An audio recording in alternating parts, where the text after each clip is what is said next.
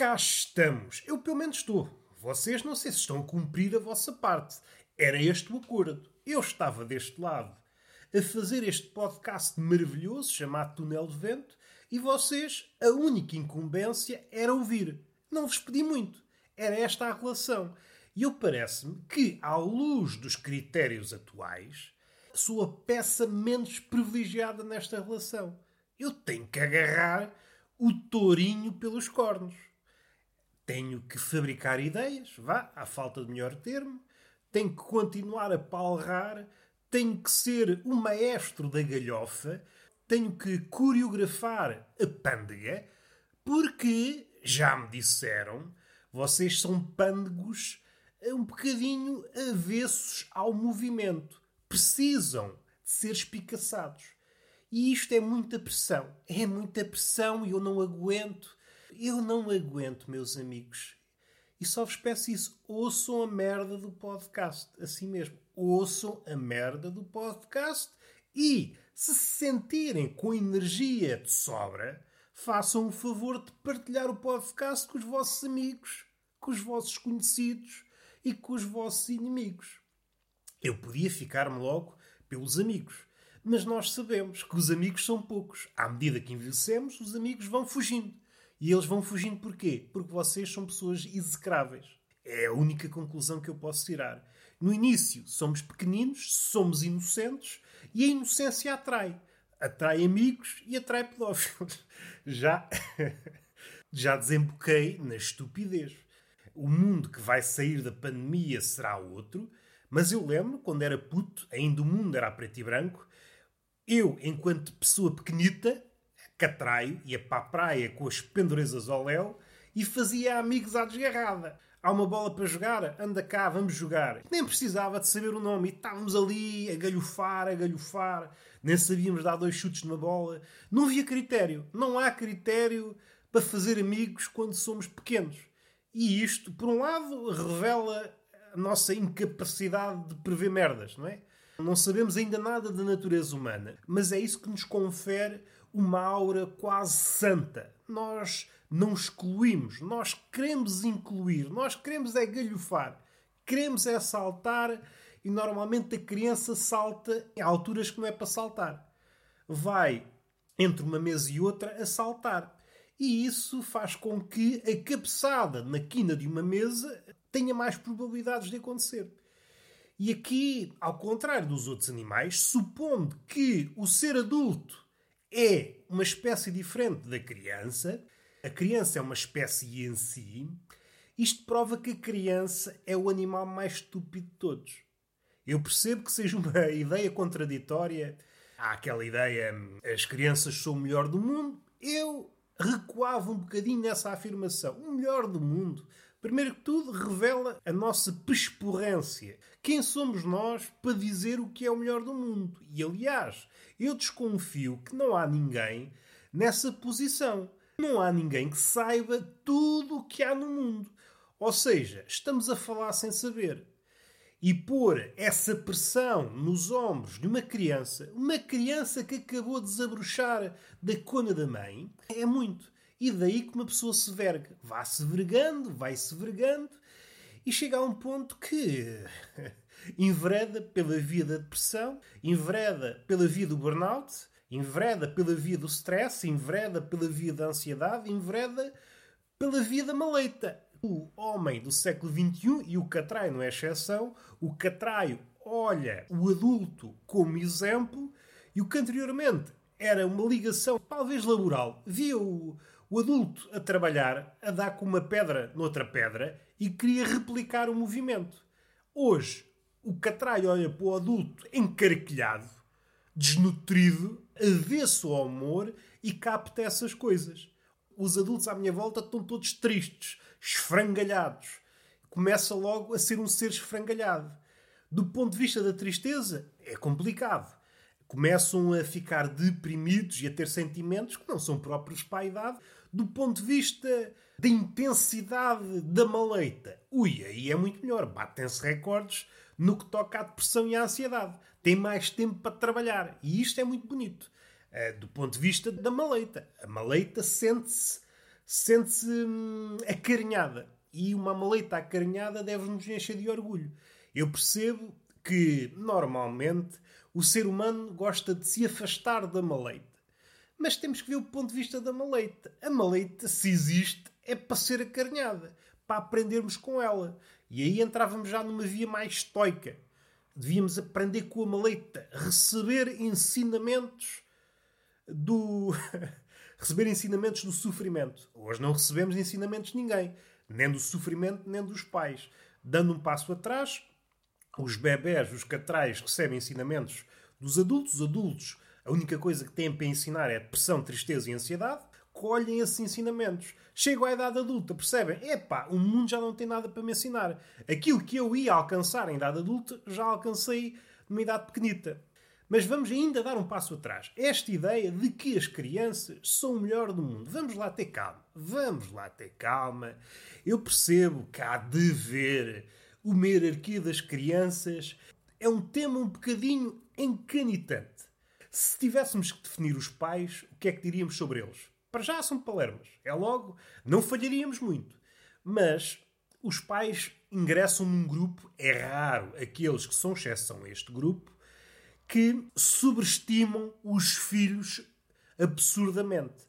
O filho faz uma conta de 2 mais 2, cujo resultado é 4, até ver, ainda que estejamos no século XXI e as coisas estão sujeitas à mudança, e o pai recebe aquilo, o pai e a mãe recebem aquilo como se fosse uma proeza digna de um Einstein. E o meu filho é bem esperto, é bem esperto. E o contrário também pode acontecer ainda que o vetor dominante seja a subestimação.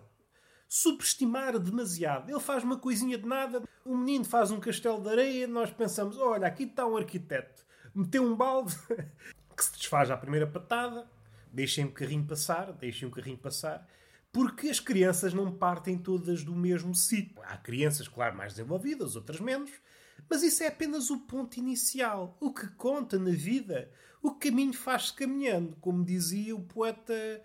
Era um poeta. Esta frase é de um poeta espanhol, não me vou lembrar do nome, era de uma cantiga. Havia um dos versos da cantiga que dizia mais ou menos isso: o caminho faz-se caminhando. E hoje observamos, observamos e contactamos com essa frase bastas vezes até à náusea. E se Ulisses, naquela altura, tivesse ouvido este verso, esta cantiga, teria sentido o seu destino, teria sentido o seu fadinho. O que é que eu queria dizer a respeito das crianças é que, por vezes, damos demasiada importância ao início. O que conta é o caminho. Cada um de nós traz exemplos. Crianças que inicialmente, quando eram putinhos, tinham muito potencial e este gajo vai ser não sei o quê. Envolvido uns anos, é, este gajo é um mente capto, é, isto.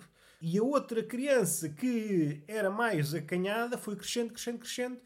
Isto para dizer o quê? Nós nunca sabemos o bichinho que está dentro de cada um a fome, a procura, aquela sede de conhecimento, isso é que rege ou, ou constrói a arquitetura do pensamento em cada um. Isso, no fim de contas, é que faz a diferença. No grande plano das coisas, não faz grande diferença porque nós vamos todos morrer.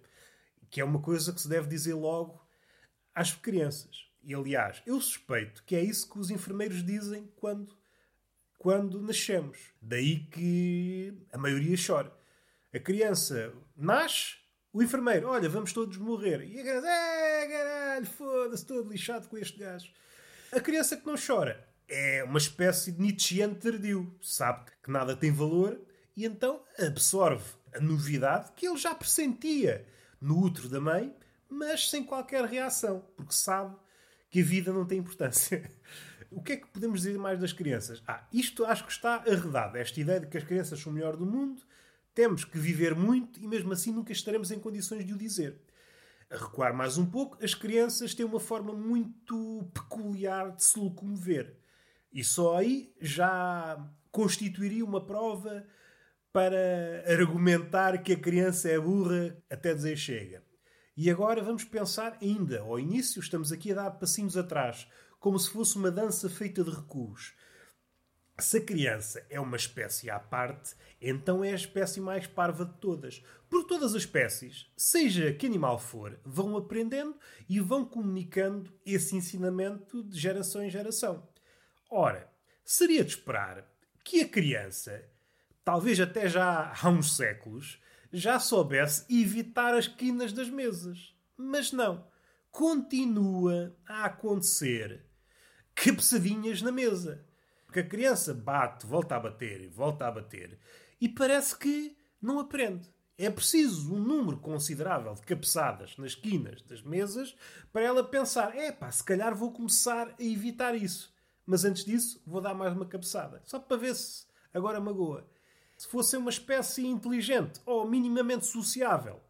E aí entramos num ponto. Fala-se, ah, sociedades mais ou menos evoluídas. Vamos tocar aqui num ponto sensível. A sociedade dos putos é pouco evoluída.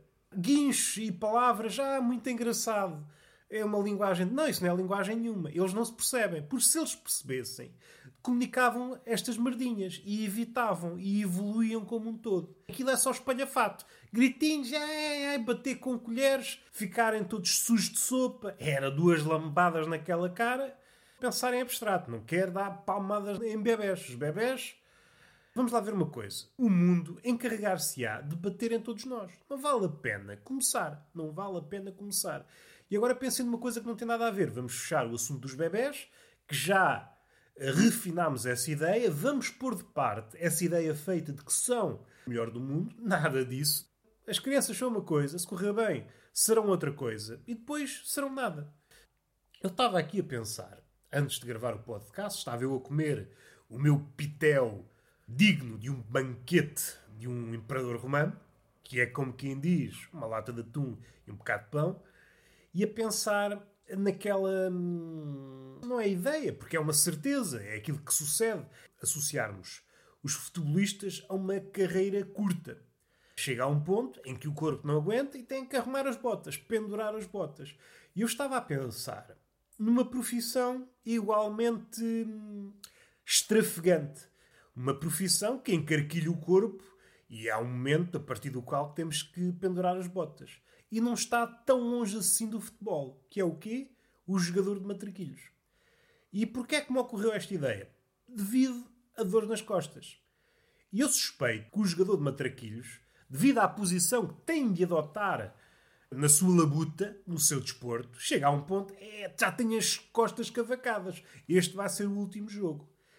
Falta pessoas a falar sobre isto. O jogador de matraquitos também deve-se reformar aos 30. É, pá, já não tem costas. E às tantas será, será um reumático, um corcunda precoce. Uma pessoa aos 35 toda corcunda na rua, o que é que sucedeu àquele rapaz? Agora já tem a resposta. Foi jogador de matraquilhos profissional e não tem reforma, porque os jogadores matraquilhos, como é uma modalidade eh, secundária, não oferece grandes rendimentos. Vamos respirar fundo. E quem diz jogadores matraquilhos? Diz jogador de Berlim. O Berlim também é uma posição, e é por isso que se joga Berlim e matraquilhos quando se é mais novo. Não há ninguém, também é triste. Porquê é que não há de haver pessoas com 30, 40 anos a jogar ao Berlim? Pensem lá melhor. Ah, é estúpido. Está bem, concedo. Mas temos exemplos que essa estupidez poderá esfumar-se. Não se joga ao Berlim, mas depois joga-se à malha, joga-se à petanca. Joga-se. Agora não se joga nada, né? mas quando se jogava petanca é basicamente berlindes de pessoas grandes. Há ali umas grandes esferas para jogar umas contra as outras. Ainda que as regras sejam ligeiramente diferentes. Mas vocês percebem, quem joga Berlim também pode jogar petanca e vice-versa. Do ponto de vista visual, o Berlinde apela mais ao colecionismo. Berlindes de, de vários tipos, de vários tipos, como se fosse se houvesse berlindes uh, cúbicos e icónicos. Não, são todos esféricos. A dimensão da esfera, os materiais e etc, etc, como diz o nosso poeta Diogo Faro. Falta pessoas incentivar o Berlim na idade adulta. E esta é a última ideia. Berlim na idade adulta. Está feito beijinho na boca e palmada pedagógica numa das nádegas mais assanhadas. Uma das três. Até à próxima!